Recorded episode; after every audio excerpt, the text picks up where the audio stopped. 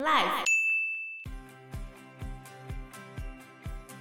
你如果拿十八岁公民权来去看刚选完的马来西亚大选的话，理论上我们觉得十八岁小朋友会投比较开放、自由、包容的，对不对？嗯。但是马来西亚的年轻人投票竟然不是这样子哦，对，他们是投给相对保守、激进、民族主义的。Hello，大家好，我是 Joe，我是 Fana，我是 Anna。巴娜最近都在断考吗？对啊，考三天。那你知道我们台湾才刚完成一场地方选举吗？我知道这个，我知道。上一要去图书馆，然后因为选举没开，很堵烂。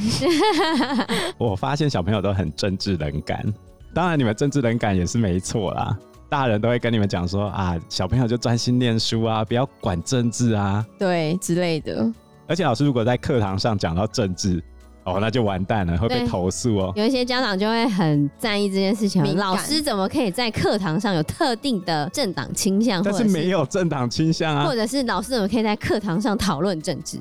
就好像我在教国一台湾史二二八事件的时候，嗯、我讲完二二八事件，结果呢，被我同事在后面碎碎念说我在给学生洗脑，我有特定的政党倾向，然后我就想说哇。课本就这样写啊，我觉得蛮困难的。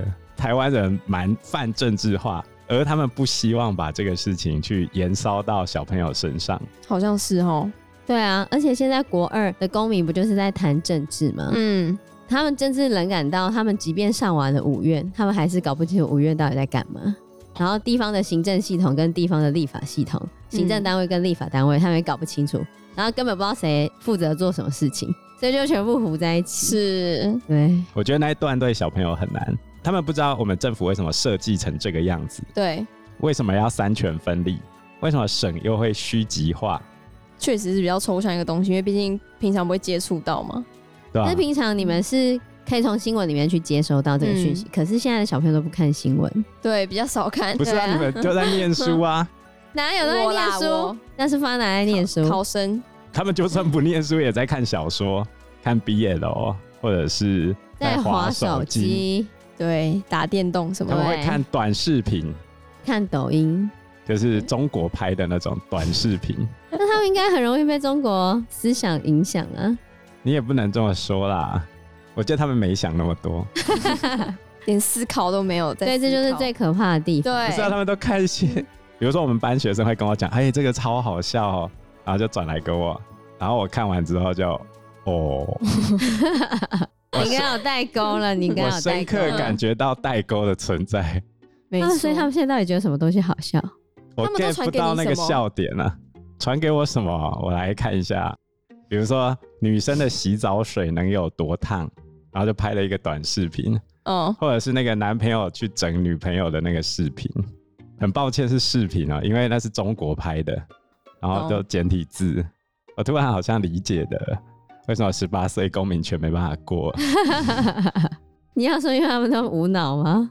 不能这样讲啦。但我觉得是国中生还没办法，理论上高中应该比较 OK，而且高中生应该比较会去看这些政治新闻，也稍微比较了解了吧？是是是，是吗？不过最近大家都在看足球，这样在足球赛之前，你们班会讨论地方大选吗？你说要选谁或者是什么之类的吗？对啊，就可能大家的想法，还是你们公民课有稍微提这些东西吗？有，但是好像没有大家很热烈讨论之类的。说到这个热烈讨论啊，在选举之前，新竹中学跟新竹女中举办了一场模拟投票，他们针对新竹市长的候选人进行投票。法纳知道谁赢吗？市长吗？对吧？高红安吧。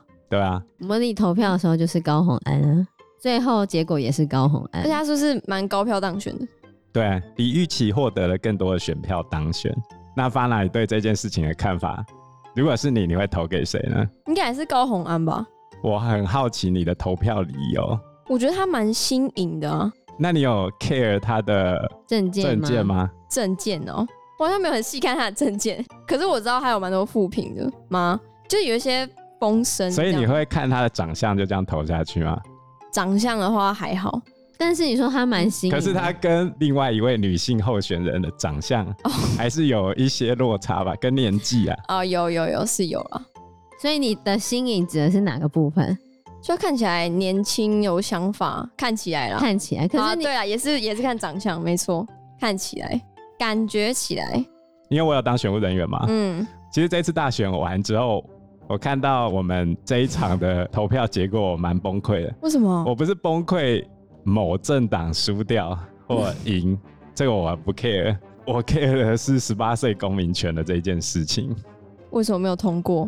没通过是在我预料之内，可是我很难理解的是，竟然有五百多万人，他们认为十八岁不应该有投票权，这是我最崩溃的地方。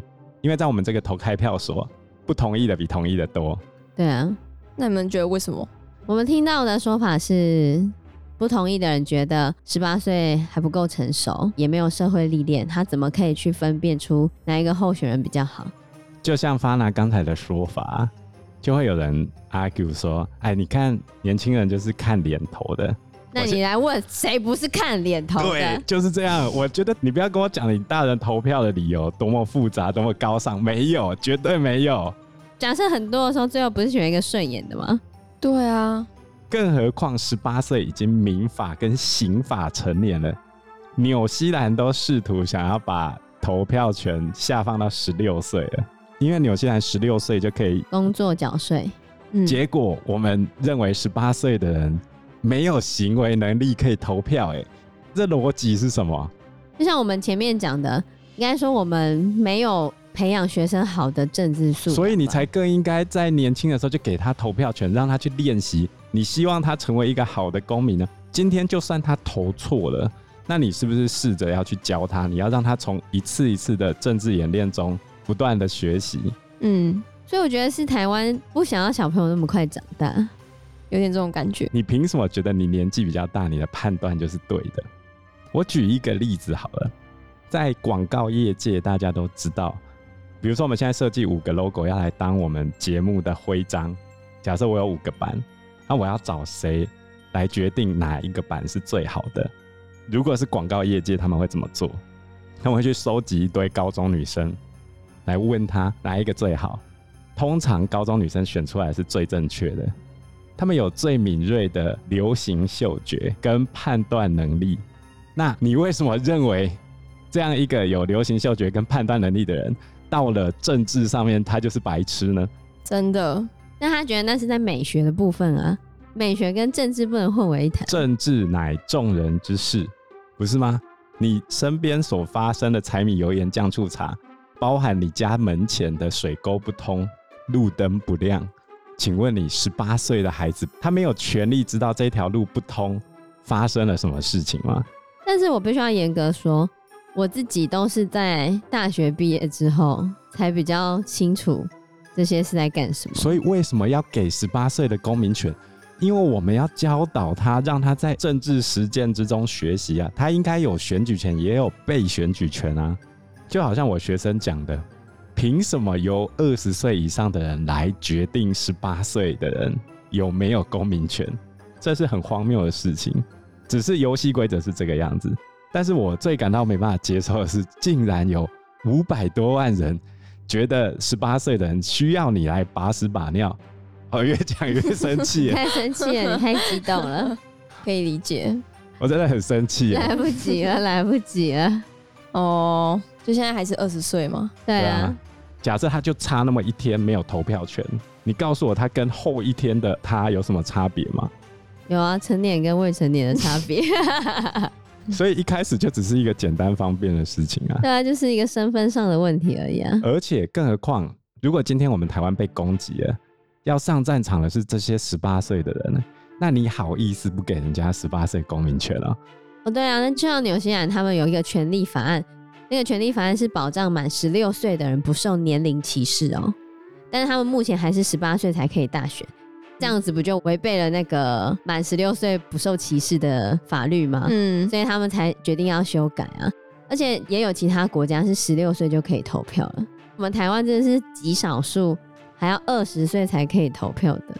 连中国都十八岁就可以投票。那这样同意的人有多少？我们最后同意票是五百六十四万四千九百零九张，不同意票是五百零一万，好不容易同意超过不同意哦。本来民调都是不同意大于同意哦，真的啊？所以我觉得真的很扯啊。所以这样还是不通过吗？不通过啊，通过啊，因为同意票需要九百六十一万张，那也差太多了吧？真的？怎么可能？总统大选都没那么多票，我觉得真的很过分啊！因为这次两党的主要人物都有出来讲十八岁公民权的事情，可是呢，就我所知，在大选之前就有赖群在传叫大家不要领票、不要投同意票的很多耳语。哼，到底为什么呢？我觉得两党都有人认为十八岁的人不是自己人。比如说我刚才讲那个主中主女的投票结果嘛，嗯，所以民进党这边是不是有人会觉得说啊，这些人出来之后可能会投民众党、投国民党都有可能哦，觉得害怕，因为他们是抖音世代嘛，嗯，然后国民党这边会先天的认为年轻人是民进党的选票，所以两边都认为十八岁不是自己人，可是反过头来说，你也可以都认为十八岁也是你自己人啊，为什么大家不这么想呢？因为他们没有把握啊。我还是家长，你们这些人都乳臭未干的那种想法，非常乳臭未干，乳臭未干的那种想法非常的浓烈。现在家长就是还是会这样子啊，觉得你要听我的，但是现在小朋友已经不吃这一套了。嗯，对，所以彼此真的会出现很多的问题。而且你如果拿十八岁公民权，你知道十八岁投票来去看刚选完的马来西亚大选的话，我就会觉得。好像有那么一点符合这些人的想法。理论上，我们觉得十八岁小朋友会投比较开放、自由、包容的，对不对？嗯，应该会这样想，对不对？对。但是马来西亚的年轻人投票竟然不是这样子哦。啊？对，他们是投给相对保守、激进、民族主义的。怎么会？那为什么会这个样子？就有几个原因哈。第一个原因主要就是马来西亚的十八岁青年，他们也是比较政治冷感的，大人也是说小朋友不要理什么政治，好好去读书，所以他们就会变成说爸妈亲友投谁，他们就投谁，所以华人就会投华人的党，马来人就会投马来人的党。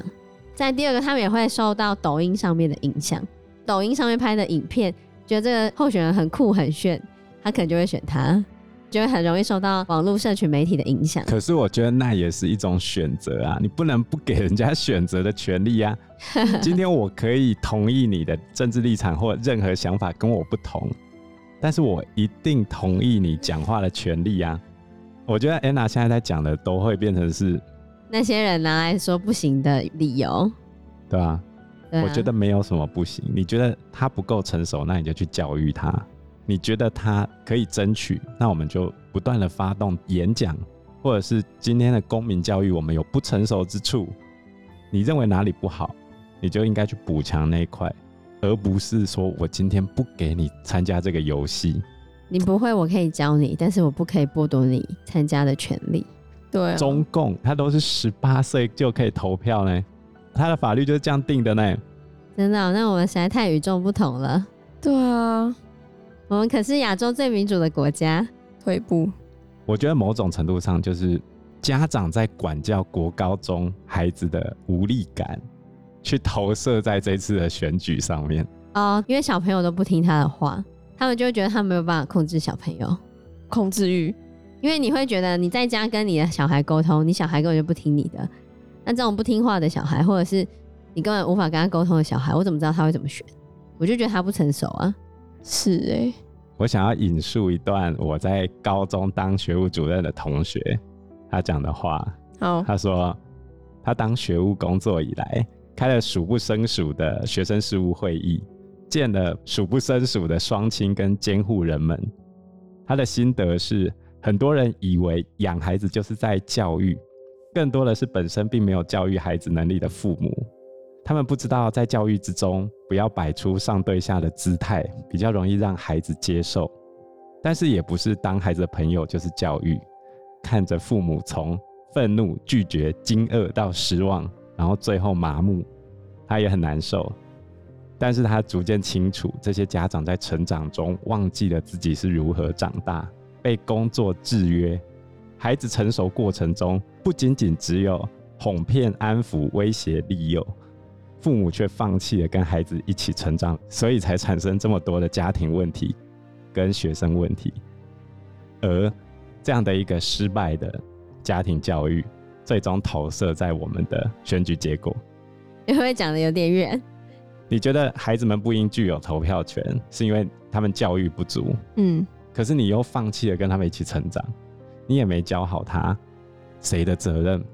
如果今天十八岁的孩子，你认为他不应该具有投票权，他们不够成熟，是谁的责任？是父母师长的责任，不是吗？而且如果学校要教，家长不是就说学校怎么可以犯政治？我觉得十八岁公民权没有什么犯政治。今天即使他们都跟我投不一样的，我也是支持他们。小朋友就应该具有公民权，而且已经不是小朋友了，都成年了。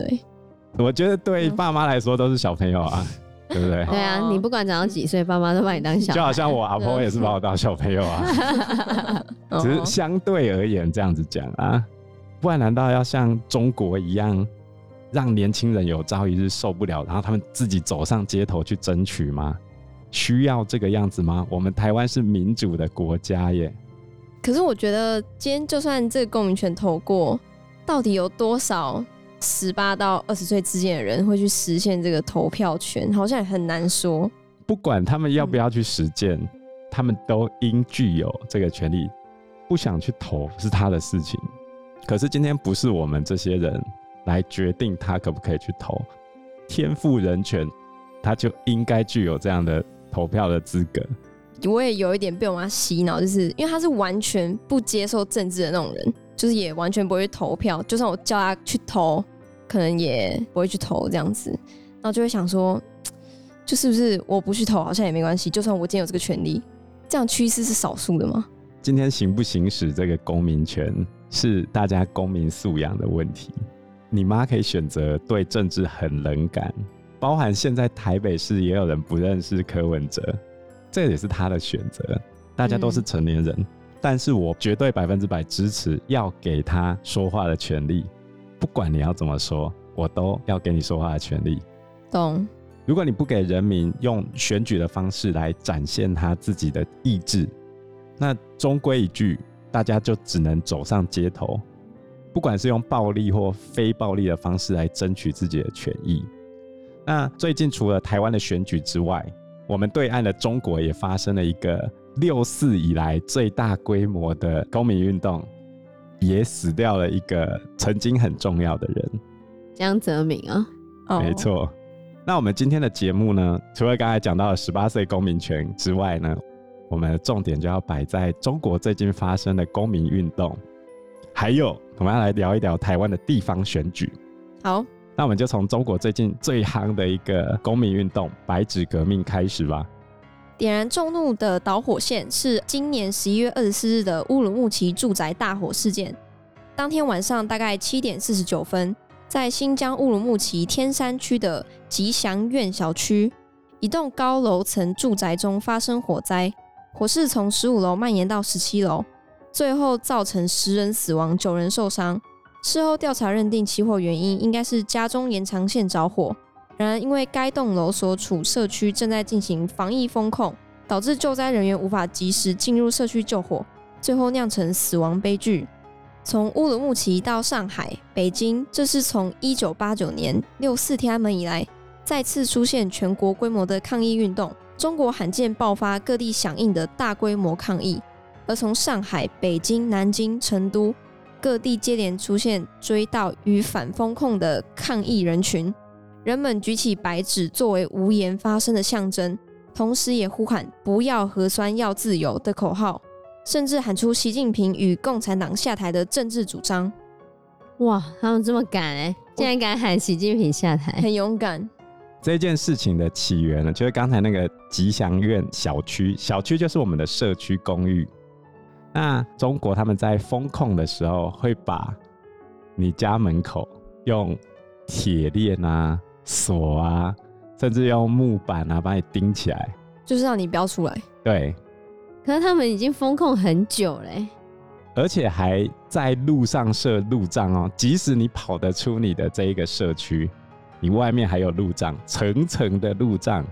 那这样吃东西还民生用品怎么办？据说会送，据说。可是他们很多人上网也 po 出来，他们拿到的东西都坏的，还有发霉的猪肉啊，长牙的土豆。嗯，土豆就是我们的马铃薯。长牙的马铃薯不能吃，有毒不是吗？对啊，甚至还有人打开来，里面有蛇。